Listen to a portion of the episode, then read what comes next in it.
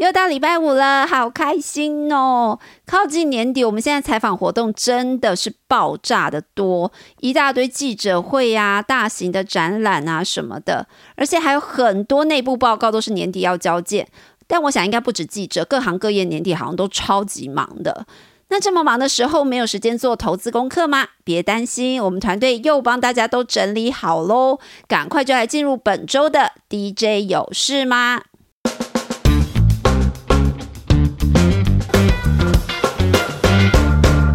回顾这礼拜最重要的大事，就是联准会周三的会议。那简单帮大家摘要一下哦，就是说，第一呢，它缩减购债要从原先每个月一百五十亿提高到每个月三百亿。那照这个进度的话，明年三四月市场的资金水龙头就会完全关上了。那升息的进度方面呢，在缩减购债完全结束之前，是确定不会升息的。那普遍市场也预期六月开始升息的机会很高，而且透过点阵图显示呢，大多数的理事是认为明年应该要升息三次。那美股专家、金融大叔 Barry 就认为呢，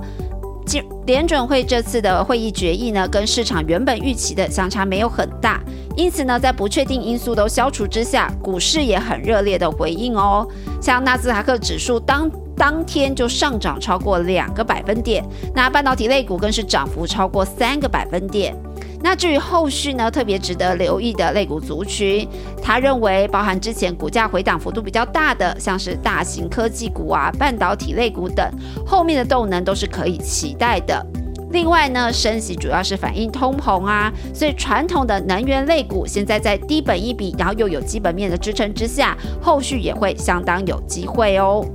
那我们就回头来看看台股，接下来我们投资焦点是不是也要聚焦科技股跟半导体族群呢？其实未来两周重点大事就跟这个紧密相关哦。首先就是十二月二十二号的一场国际光电大展。那这场展览大家关注的一个很大重点，就是它特别设了一个化合物半导体的专区。那中美金集团就会有新的这个化合物半导体，也就是第三代半导体的进展记者会。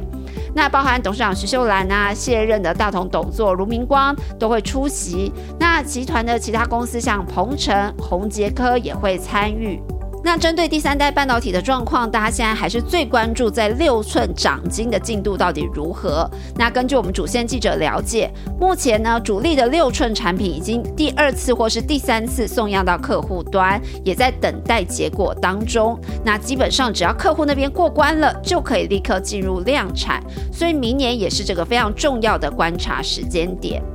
那接下来是十二月二十八到十二月三十的国际半导体展。那根据主线记者的观察，通常呢这个展开始的前一周或者是当周呢，半导体产业都会有很不错的表现哦。主要也是因为就会有很多公司会有很多的记者会跟记者碰面，那会有非常多的产业新讯息会一直频频释出。那目前业界都还是非常期盼哦，就台积电啊这些全职股在农历年年前可以有一波行情。最主要原因就是这个晶圆代工产业，其实到明年第一季呢，又要全面性的涨价了。晶圆代工产业是涨价最没有压力的一个族群了，看起来供需的缺口还是很大哦。那在明年第一季呢，他们在观察营收跟获利的表现，不管是从季增的幅度还是年增的幅度，看起来都会是正成长。那第三个重要的大型活动呢，就是从下周二开始的印刷电路板大展。那不少 PCB 相关的设备啊，材料厂商也会去参展。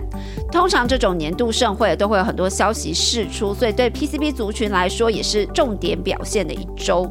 那今年 PCB 族群中，大家一定都不会错过，就是这个 ABF 载板族群哦，几乎从年初一直夯到年尾。那到底明年 PCB 产业要观察哪些细族群呢？我要先卖个关子哦，也下周的节目你一定要锁定，主线记者会一一剖析给大家听。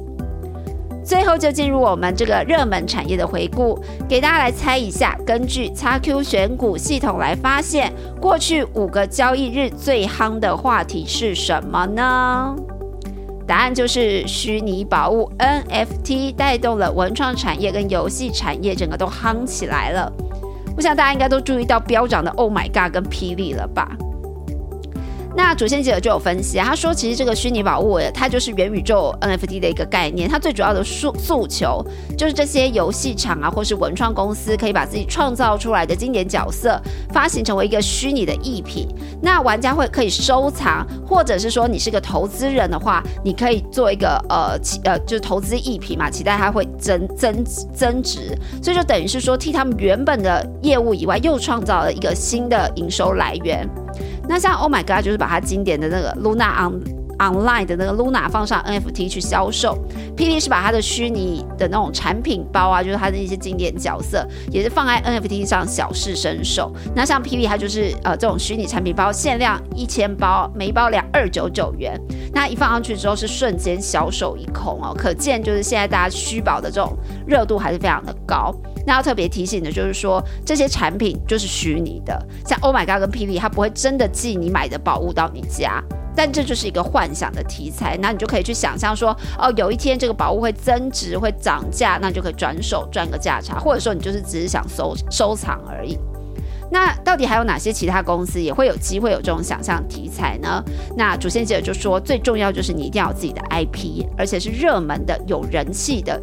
的公呃的游戏或者有些角色，那像是他就举例像网龙，它的天子传奇下一款要上市喽，现在市场就很期待，诶，这个天子传奇的最新一款会不会就会搭上 NFT 虚拟艺品这样的话题？那另外就是传奇，它的幻想神域还有精灵乐章之类，就是有 IP 又有人气的游戏，有没有机会也来出一些虚拟宝物？那这些厂商呢，就会让市场有很大想象空间。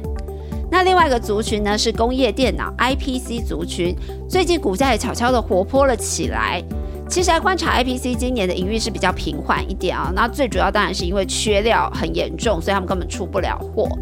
那呃，基本上大部分厂商目前在手订单的量跟金额哦，如果看起来明年顺利出货的话，那营收会较今年是倍数成长，就算没有倍数，至少也是高双位数的成长哦。所以主线记者说，现在市场其实对 IPC 主权关注度非常高，因为明年只要他们缺料缓解，出货速度加快，这个明年的财务表现是非常值得期待的哦。